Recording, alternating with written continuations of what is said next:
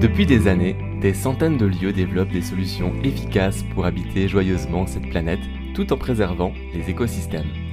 En ville ou à la campagne, tous ont en commun de remettre le collectif, l'autonomie, la sobriété et la solidarité territoriale au centre de leur vie. Kaizen, Colibri et la coopérative Oasis ont voulu leur donner la parole. Comment vit-on autrement dans le monde d'aujourd'hui? Quels sont les chemins, les difficultés, les joies et les espoirs d'une vie différente Un autre modèle est nécessaire. Ce podcast existe pour montrer qu'il est possible. Sur le plateau ariégeois, proche de la grotte du Madasile, existe l'écolieu Terre Asile. Sur cette ferme de 74 hectares, s'est réuni le joyeux collectif qui a choisi de grandir ensemble naturellement. À Terre Asile, comme dans les écoles dites démocratiques, les enfants ont la liberté de choisir ce qu'ils font de leur temps et de leur journée. Les adultes n'ont envers eux aucune intention pédagogique, mais sont toujours disponibles pour répondre à leurs questions et les accompagner dans une activité quelle qu'elle soit. Il ne s'agit pas d'une école à la maison, mais plutôt d'apprentissage autonome et informel. Dans ce podcast, je donne la parole à Blaise, Jade et Noémie qui nous parlent de leur vision éducative, de la mise en place de cet écolieu, du projet, de la vision et des ambitions pour les années à venir. Terrazil, euh, c'est un projet qui est né il y a presque deux ans maintenant. On s'est rencontrés, euh, voilà, nous on était euh, notre petite famille avec Blaise, on a rencontré la famille de Jade avec son compagnon Grégory et leurs trois filles. Et on avait tous envie d'un mode de vie où on pouvait où on pouvait partager notre quotidien avec nos enfants qui voilà qui vont pas à l'école et avec qui on avait on avait envie de les, de les inclure en fait dans notre vie quotidienne. On avait envie d'une vie proche de la nature, voilà, en fait, on avait envie de prendre soin du vivant en général, pouvoir s'écouter dans nos rythmes, euh, être en lien entre êtres humains et puis prendre soin aussi de, du rapport aux, plus jeunes. Comment vous vous êtes trouvé Comment est-ce qu'on constitue euh, son collectif les éléments de base? Donc c'était vraiment autour de l'enfance et le homeschooling, donc l'éducation à la maison. Oui, c'est ça. Ben, en fait, euh, on s'est rencontrés justement dans une rencontre non-SCO. Donc, c'est une rencontre euh, qui a lieu tous les étés dans un camping où on se retrouve entre familles justement qui font le choix de ne pas scolariser leurs enfants. Et on passe une semaine ensemble à faire plein d'activités super chouettes. Et on rencontre euh, de nouvelles personnes. Et voilà comme on a créé une amitié qui a donné un projet. Donc, dans cette rencontre non-SCO, en y allant, vous saviez déjà qu'il y avait cette intention de trouver un lieu de vivre ensemble à plusieurs familles? Pas vraiment. Nous, on était euh, posés dans notre petit village en se demandant euh, bon, alors qu'est-ce qu'on fait? Est-ce que notre envie de faire un habitat groupé, euh, on fonce vers ou est-ce qu'on s'implante dans ce petit village où il y a déjà un esprit de partage, de, lien, de. Ouais, de co-création et en même temps il nous manquait un truc quoi. Donc nous on était vraiment perdus et en fait la rencontre elle s'est faite vraiment par hasard quoi parce que euh, Blaise est passé devant moi, que je l'ai reconnu euh, et, je me suis dit allez je vais engager la conversation et puis euh, on va voir ce qui va ce qui va aboutir de ça. Et c'était pas du tout dans un état d'esprit de je vais parler avec eux parce que je sais qu'ils veulent faire ça. C'était parce que je savais qu'ils avaient été en lien avec une école démocratique et, et voilà ça me posait question quoi. Toi Blaise tu savais qu'il y avait ce projet que vous aviez avec Noémie en fait, avec Noémie, on était sur un projet de collectif euh, l'année d'avant, avec cinq foyers. Et, euh, en fait, ça n'a pas fonctionné, on, s'est dispersé. Et à ce moment-là où on s'est rencontrés, il y avait ça qui était très fort en nous. C'est clair qu'on allait monter un collectif, on ne savait pas comment. Mais là, l'urgence à ce moment-là, ou la priorité, ou ce qui se passait, c'était qu'il y a Nako qui, était prêt à arriver à, un mois après. Et on cherchait un lieu où, euh, on pouvait, où Noémie pouvait accoucher à domicile. Et du coup, on cherchait une maison parce qu'en fait, on habitait dans un bus, donc c'était pas pratique avec Itzaï, on était déjà trois. On voulait vraiment un peu plus de confort, de l'eau courante, quelque chose. Euh, voilà, on pouvait vraiment accueillir comme on voulait euh, Nako.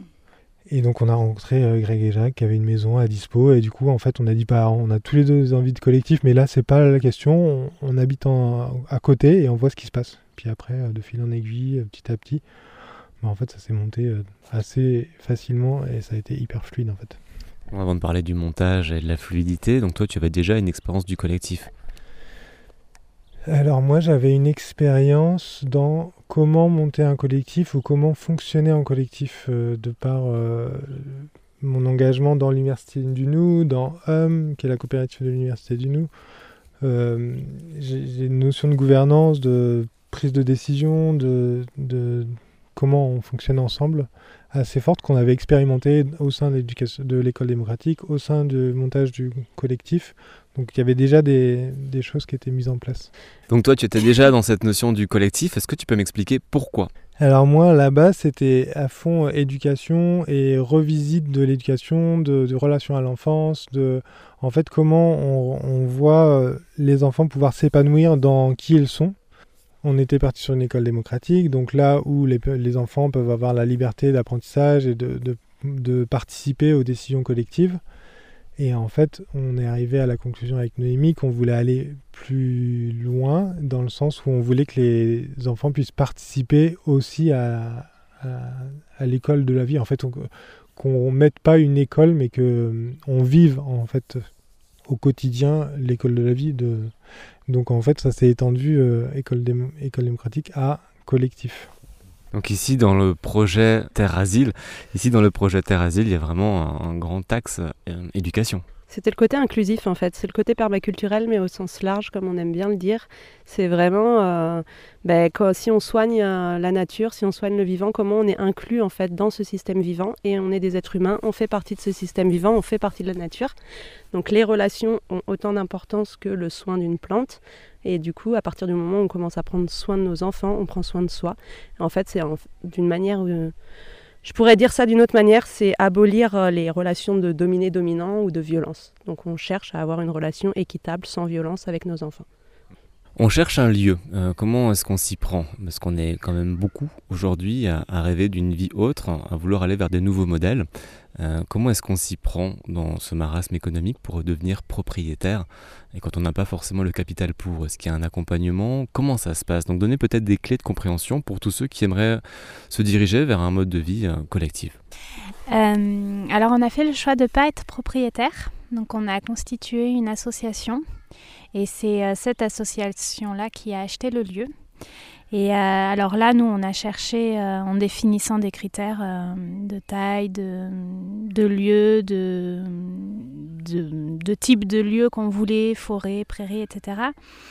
Et, et ensuite, on a, on a apporté, nous, des sous cofondateur et puis on a également euh, fait appel à des euh, prêts particuliers et des euh, on a un prêt auprès de la banque et il y a la coopérative des oasis aussi qui nous soutient.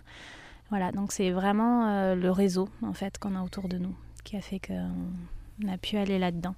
Quand tu parles d'association, tu peux développer? L'association donc Terre Asile.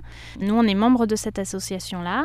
C'est elle qui est propriétaire du lieu et nous, on est juste locataire finalement. Voilà qui est garante de, de cet espace qui ne sera, pas, euh, qui sera pas à l'un plus qu'à l'autre ou quoi que ce soit. Quoi. La, la Terre revient à elle-même, est gardienne d'elle-même. Mais euh, parce qu'en fait, on a sur le capital total, on a à peine 10%, même moins de 10% du, du budget total pour acheter. Et en fait, il y a la banque qui nous a soutenus, on est tombé sur une banquière super, on a la coopérative Oasis et on a des particuliers qui nous ont soutenus, qui nous ont fait confiance et qui nous ont prêté quand même énormément d'argent. Et du coup, de là, ça a rendu possible le rêve ou ce qu'on a imaginé ce qu'on a, ce qu'on a créé. Vous étiez donc deux familles à la base, hein, dans le fondateur du projet, c'est ça? Oui, deux familles. Et donc là, on va s'agrandir. D'ici euh, quelques semaines, euh, il va y avoir deux nouvelles familles. Et ensuite, une autre famille en fin de l'été. Vous écoutez La Voix des Oasis, le podcast de ceux qui font le choix du sens et de la cohérence.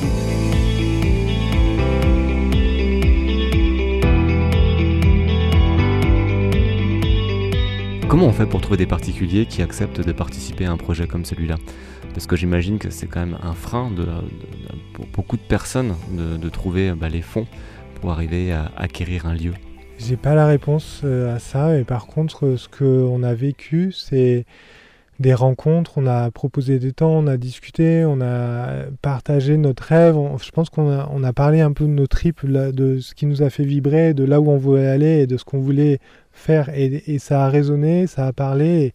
Et, du coup, les gens nous ont fait confiance et, et nous soutiennent encore maintenant. Là, on part sur des chantiers participatifs et il y a plein de gens qui vont venir et qui vont il y a une confiance, je n'ai pas la réponse, mais vraiment on est allé dans, euh, ok, on parle de nous et on, vit ce qu'on ressent, on le diffuse et puis ça prend.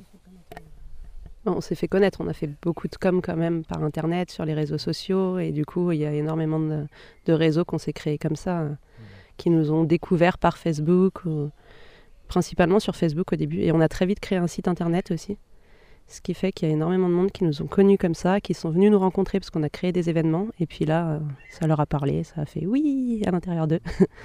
voilà. Vous constatez vraiment un, un engouement euh, pour ce genre de projet aujourd'hui en France? Énorme. En tout cas, euh, toutes les personnes euh, qui ont croisé notre route, oui, c'était, c'était assez énorme. Même nous, on avait du mal à y croire des fois.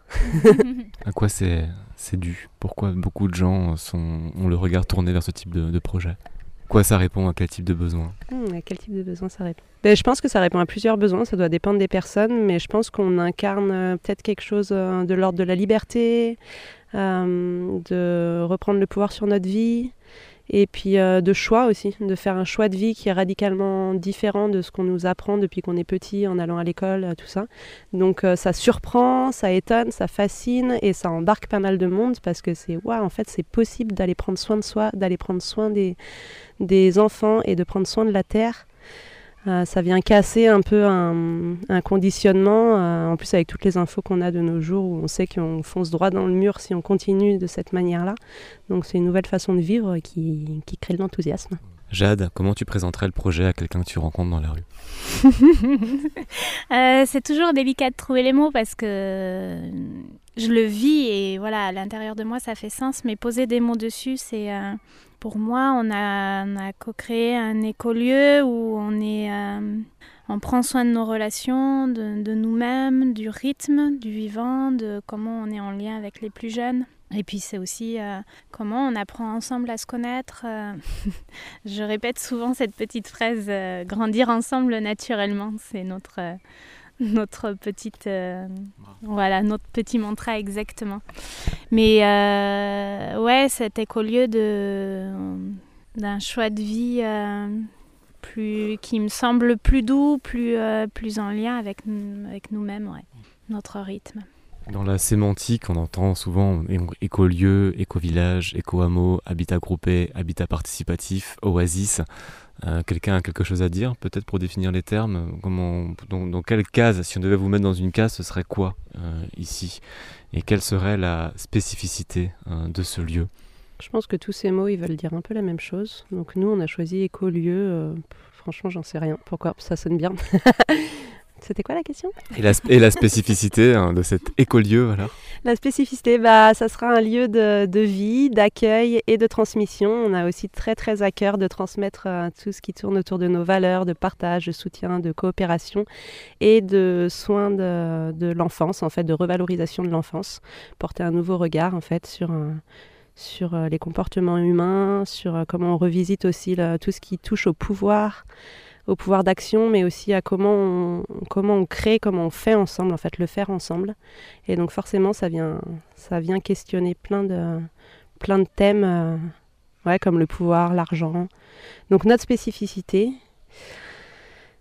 notre spécificité vraiment, c'est le rapport aux enfants en fait. C'est que voilà, on a des enfants qui vont pas à l'école, euh, on a envie de l'assumer pleinement, qu'ils soient inclus dans le quotidien, qu'ils puissent avoir accès à toutes les décisions euh, qui les concernent et qui concernent le lieu, euh, qu'ils puissent euh, être acteurs euh, s'ils le souhaitent et s'ils le souhaitent pas, c'est ok et qu'ils puissent être libres en fait de choisir ce qu'ils font de leur journée, de leur temps, parce que parce qu'on a une grande confiance en, en l'humain et en et en son, sa capacité à faire ce qui est bon pour lui, quel que soit son âge. Un, on a cette vision, cette envie de créer un projet, on trouve les personnes, hein, donc le collectif pour pouvoir le mettre en place. Euh, on trouve euh, le montage économique, donc vous parliez de côté d'association. Donc on n'est pas propriétaire, mais simplement locataire, le bien appartient à l'association Terre Asile.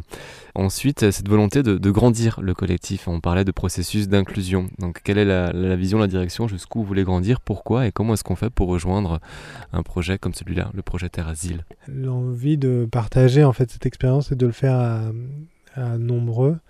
Euh, on projette euh, de s'agrandir à entre une dizaine et une quinzaine de familles pourquoi? Bah, c'est en fait on a un lieu magnifique qui fait 74 hectares et du coup on a envie de, de vivre ça ensemble avec d'autres familles et de, de, pouvoir créer de la diversité ou en tout cas accueillir plutôt de la diversité, que chacun puisse amener ses spécificités, quel que soit l'âge, quelle que soit la provenance, tout justement chacun amène qui il est et donc le lieu est clairement propice à ça. Comment est-ce qu'on entre dans le dans l'association? Est-ce qu'il y a une sorte de charte ou un code de conduite ou comment ça se passe? Parce qu'on entend souvent parler de cette notion du PFH, hein, le facteur humain, qui est quelque chose à prendre en compte euh, euh, a priori d'une manière assez euh, essentielle dans, toutes les phases d'un projet comme celui-là.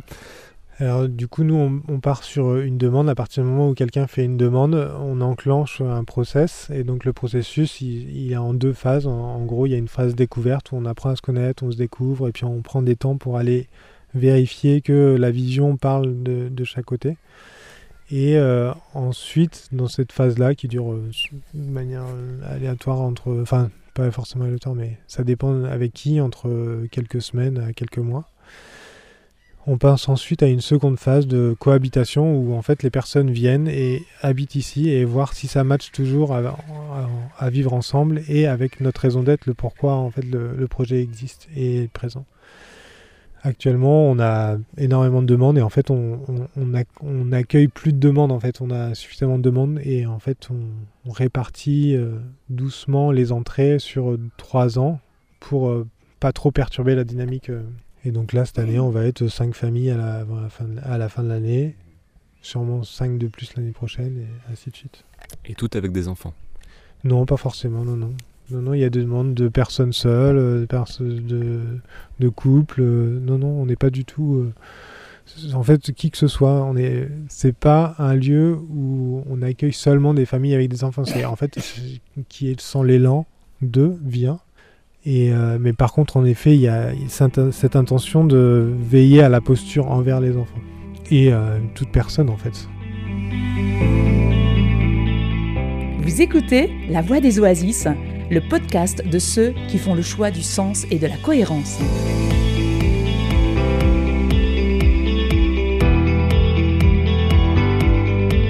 Derrière nous, il y a un bâtiment.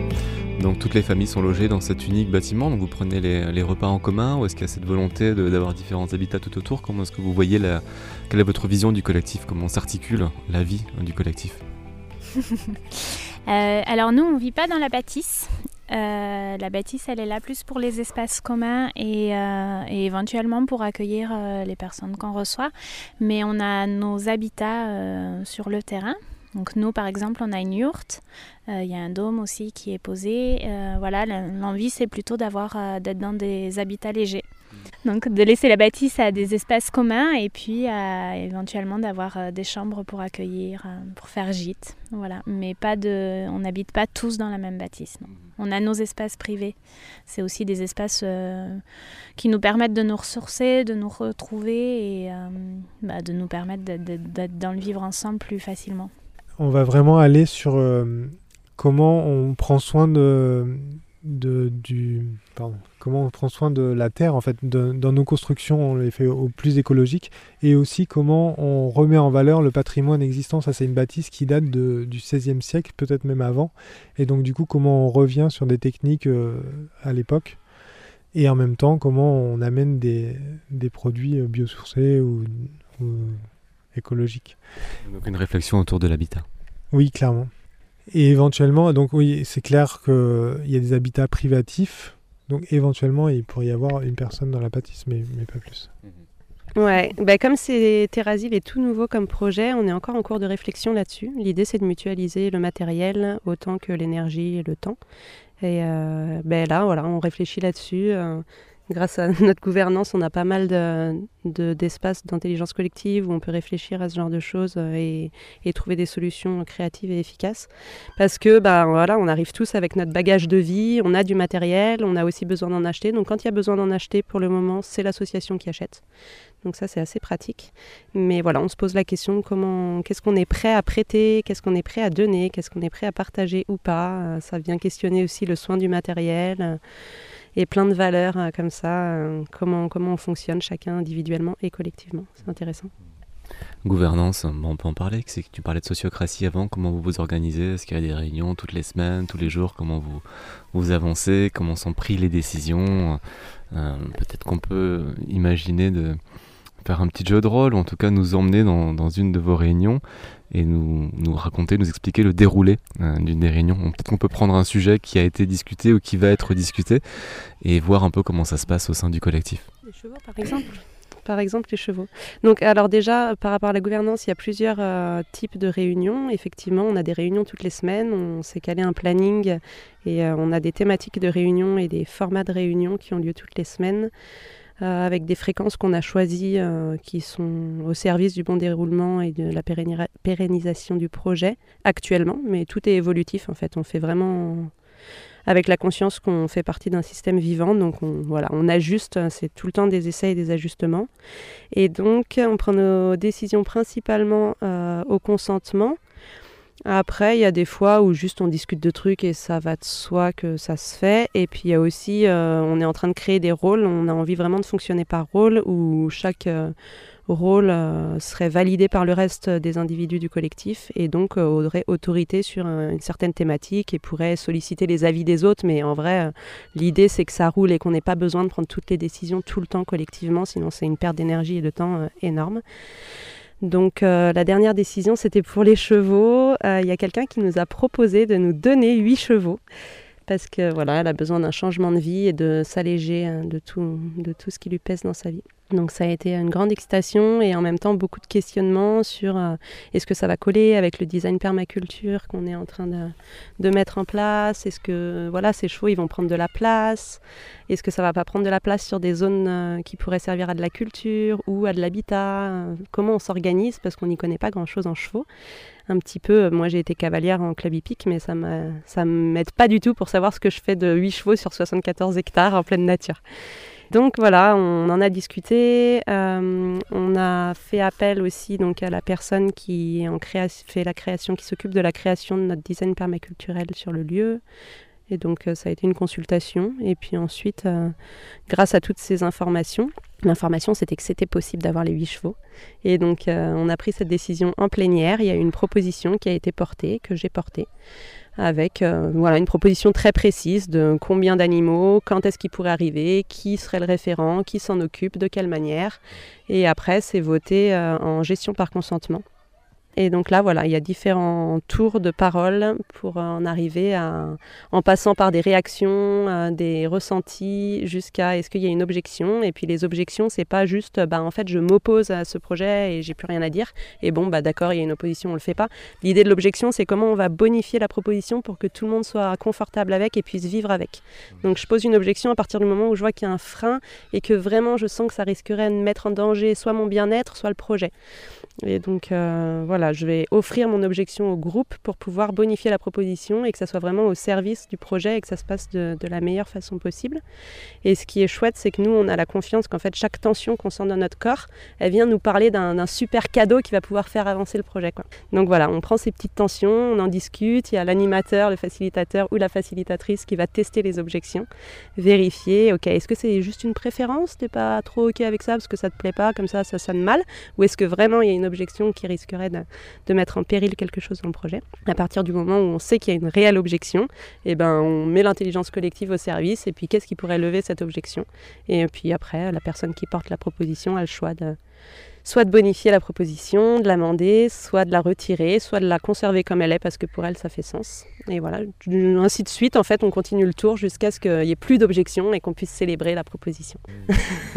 célébrer la proposition au consentement. C'est quoi, c'est quoi, c'est quoi la différence entre le consensus et le consentement? Je veux bien que tu m'expliques. Alors, ce qu'il y a, c'est qu'il y a différents euh, consensus, mais le consensus dans l'idée euh, des gens ou de ce qui peut y avoir derrière ce mot, c'est qu'en fait tout le monde dit oui, donc tout le monde converge vers quelque chose d'unique, une, solution, comme s'il y avait une solution unique. Et le consentement, c'est plutôt euh, ok. En fait, euh, là il y a quelqu'un qui fait une proposition et, moi, bon bah, je, ressens que j'ai pas un non et que ça me va en fait et je soutiens ça. Mmh. Ça, c'est pas quelque chose, c'était pas ma proposition et en même temps je sens que ça fait sens et du coup je soutiens. Donc j'ai pas un non. Est-ce que c'est donc tu consens à l'idée quoi C'est une sorte de consentement. Mais le consensus c'est vraiment le le processus collectif pour mettre tout le monde d'accord. Le, quand j'entends consensus, c'est plutôt ok, tout le monde va être ok. Et le consentement, c'est plutôt ok. Ben là, moi, j'ai pas de, je donne mon consentement, j'ai pas d'objection, je vais pas aller à l'encontre. Et en fait, ce qui peut paraître un peu contraignant euh, ou moins, moins profond, ou je sais pas, peut-être que c'est ok, je fais un compromis, mais, mais ça va au-delà de ça. En fait, ça permet euh, ça permet vraiment de la flexibilité et de, pouvoir euh, créer des espaces de possibles qui n'existaient pas en fait à la base. Vous écoutez La Voix des Oasis, le podcast de ceux qui font le choix du sens et de la cohérence.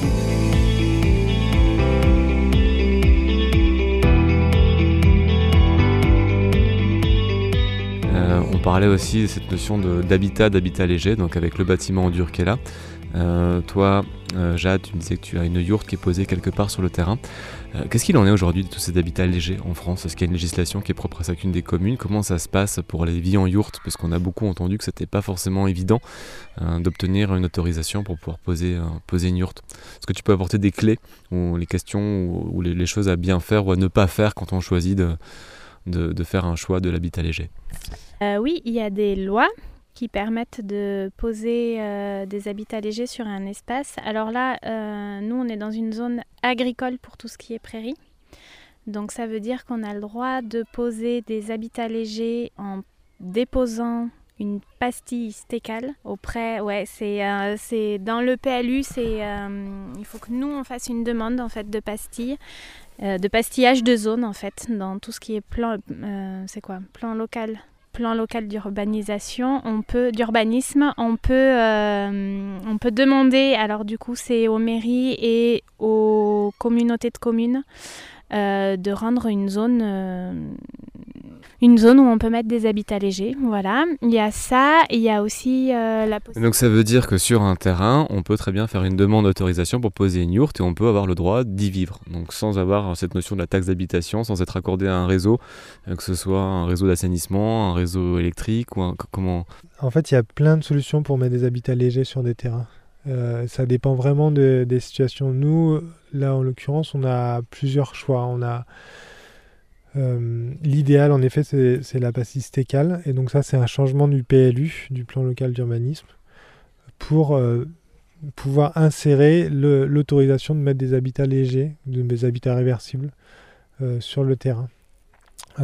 c'est des choses qui sont très peu connues par les mairies, mais qui sont réalisables en six mois.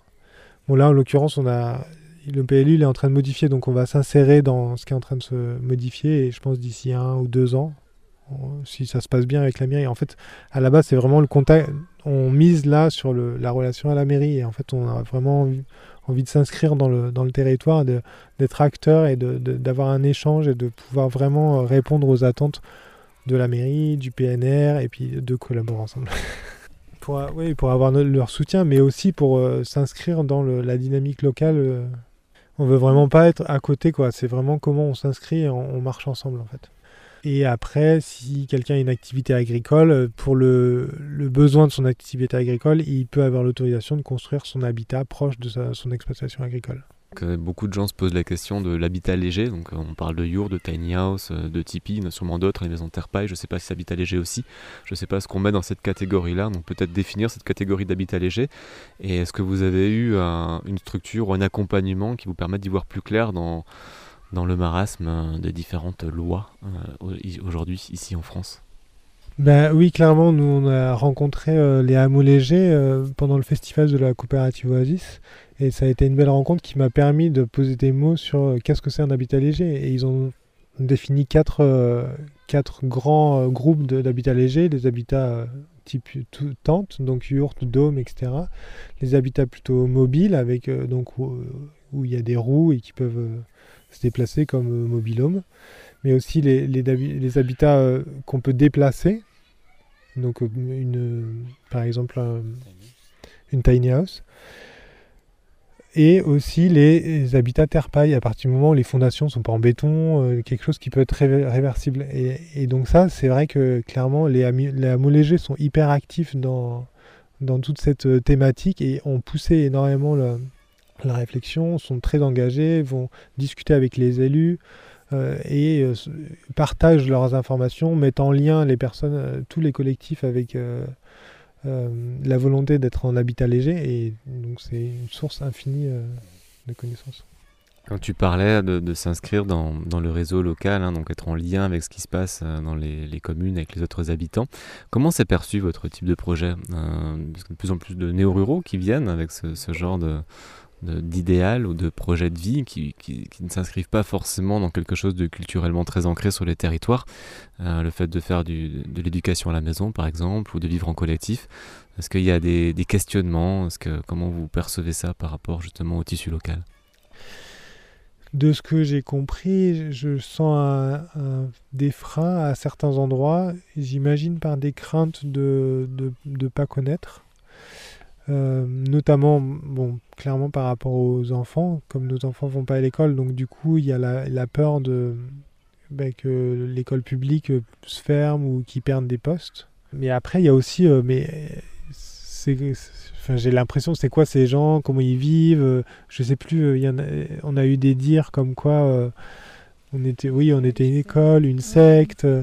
Enfin, y a, je pense que, mais bon, j'imagine que, enfin là, on, projette de se rapprocher des gens, d'essayer de faire des contacts qu'on a déjà commencé. Ça se passe très bien. Y a, on a déjà des personnes qui habitent là depuis longtemps, avec qui on est en contact et avec qui ça se passe vraiment très bien.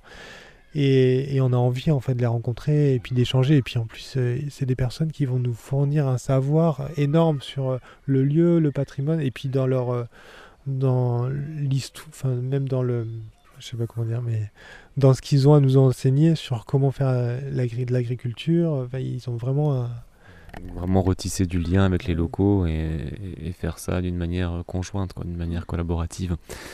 La permaculture fait, partie des termes dont on parle énormément, mais ça n'englobe pas seulement le côté euh, production agricole, il y a aussi le côté habitat, le côté humain.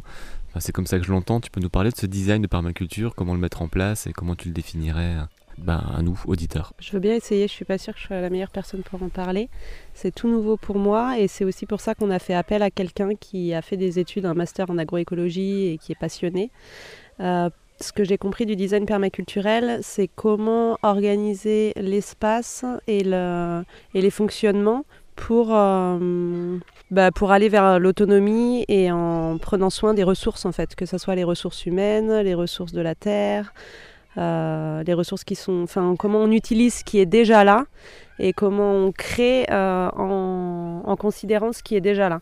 L'idée c'est Ouais, comment on s'économise en tant qu'être humain. Donc euh, ça, c'est pour euh, la répartition des espaces, que ce soit les espaces habitables, que ce soit le poulailler, le compost, euh, là où vont être les animaux, là où vont être les potagers, de pas faire des kilomètres et des kilomètres à pied. Enfin, tout penser en fait avec une vision globale pour que, bah, pour que ça dure le plus longtemps possible, que ça fonctionne, que tout le monde se sente bien. Et aussi, il y a une dimension là très présente en ce moment, c'est bah, une projeter une vision euh, post-pétrole un peu parce que euh, les voilà les permaculteurs ils ont cette euh, ce stress ou je sais pas trop si c'est un stress pour tous mais il y a ce truc de bon bah ok en fait le monde va vers un effondrement presque certain et comment on comment on se crée une espèce d'assurance sur place pour bah, pour être au plus confortable possible et pour produire produire assez de de vivre pour continuer à être confortable et pour pouvoir peut-être,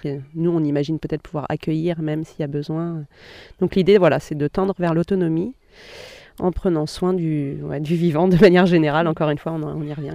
J'ai une image de la permaculture où c'est comment euh, on s'insère, nous, humains, dans un écosystème et qu'on préserve cet écosystème-là euh, et qu'il devient nourricier aussi. Voilà. Cette envie de bonifier quelque part hein, l'endroit, quoi, dans cette vision de, transmettre aux générations futures. En tout cas, pas forcément bonifier, mais pas avoir un impact euh, négatif de par notre présence. Ouais. Et du coup, pour moi, je le vois aussi. C'est pour ça qu'on a une réflexion autour de l'habitat, comment on peut faire des habitats qui soient impactants le moins possible, comment aussi dans notre posture. Euh, dans la relation, on peut avoir des relations qui soient les plus euh, saines possibles en, en entre, entre, entre, êtres humains, mais aussi euh, notre relation au vivant. aux animaux, à la faune sauvage, à la flore, et comment dans cet espace-là on s'inscrit sans prendre la place au centre, mais en étant vraiment dans cet écosystème. J'observe dans les différents lieux, chacun s'organise d'une manière différente sur le point de vue économique.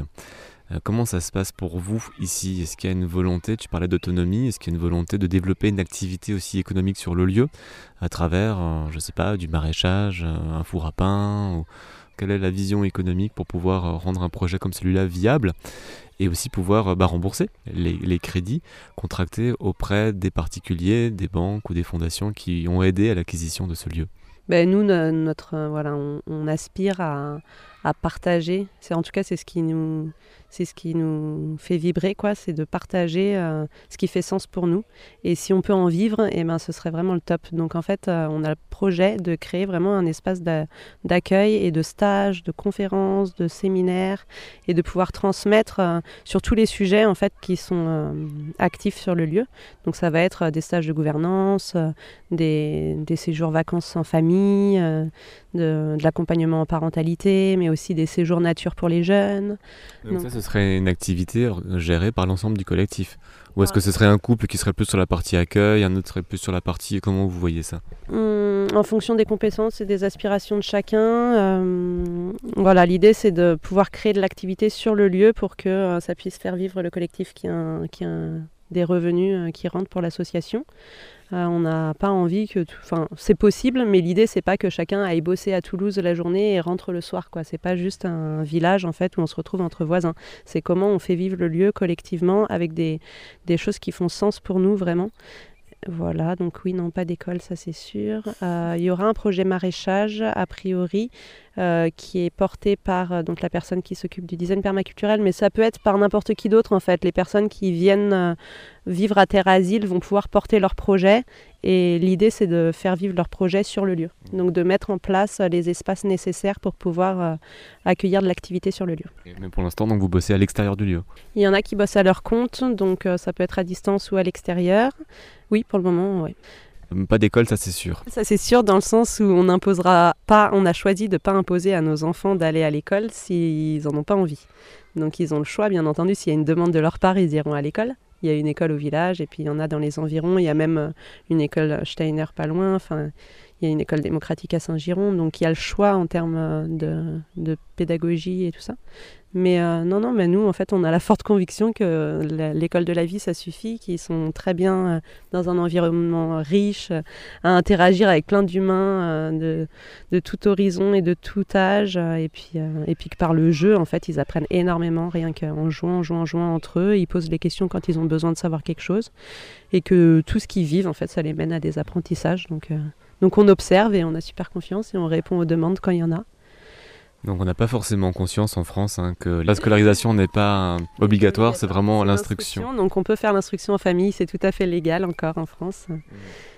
Bah, Parlez-moi du homeschooling parce que j'ai vraiment l'impression que ça émerge. J'entendais pas parler de ça il y a 10 ans et là c'est quelque chose qui. Alors peut-être qu'il y avait déjà, mais j'ai l'impression qu'il y a une sorte d'engouement pour l'éducation pour à la maison, le homeschooling ou le non-sco. Oui, alors je sais pas trop, je me souviens plus ce que tu as dit, mais qu'il se fédère en organisation, non, ça ça reste illégal en France de se regrouper en, entre familles unschoolers pour faire euh, l'instruction. Mais par contre, c'est tout à fait légal de faire l'instruction en famille, donc euh, l'abréviation c'est IEF. Et donc c'est euh, ben, choisir de garder ses enfants à la maison et puis ensuite d'organiser euh, notre programme ou notre non-programme comme on le souhaite en fait. Ça va.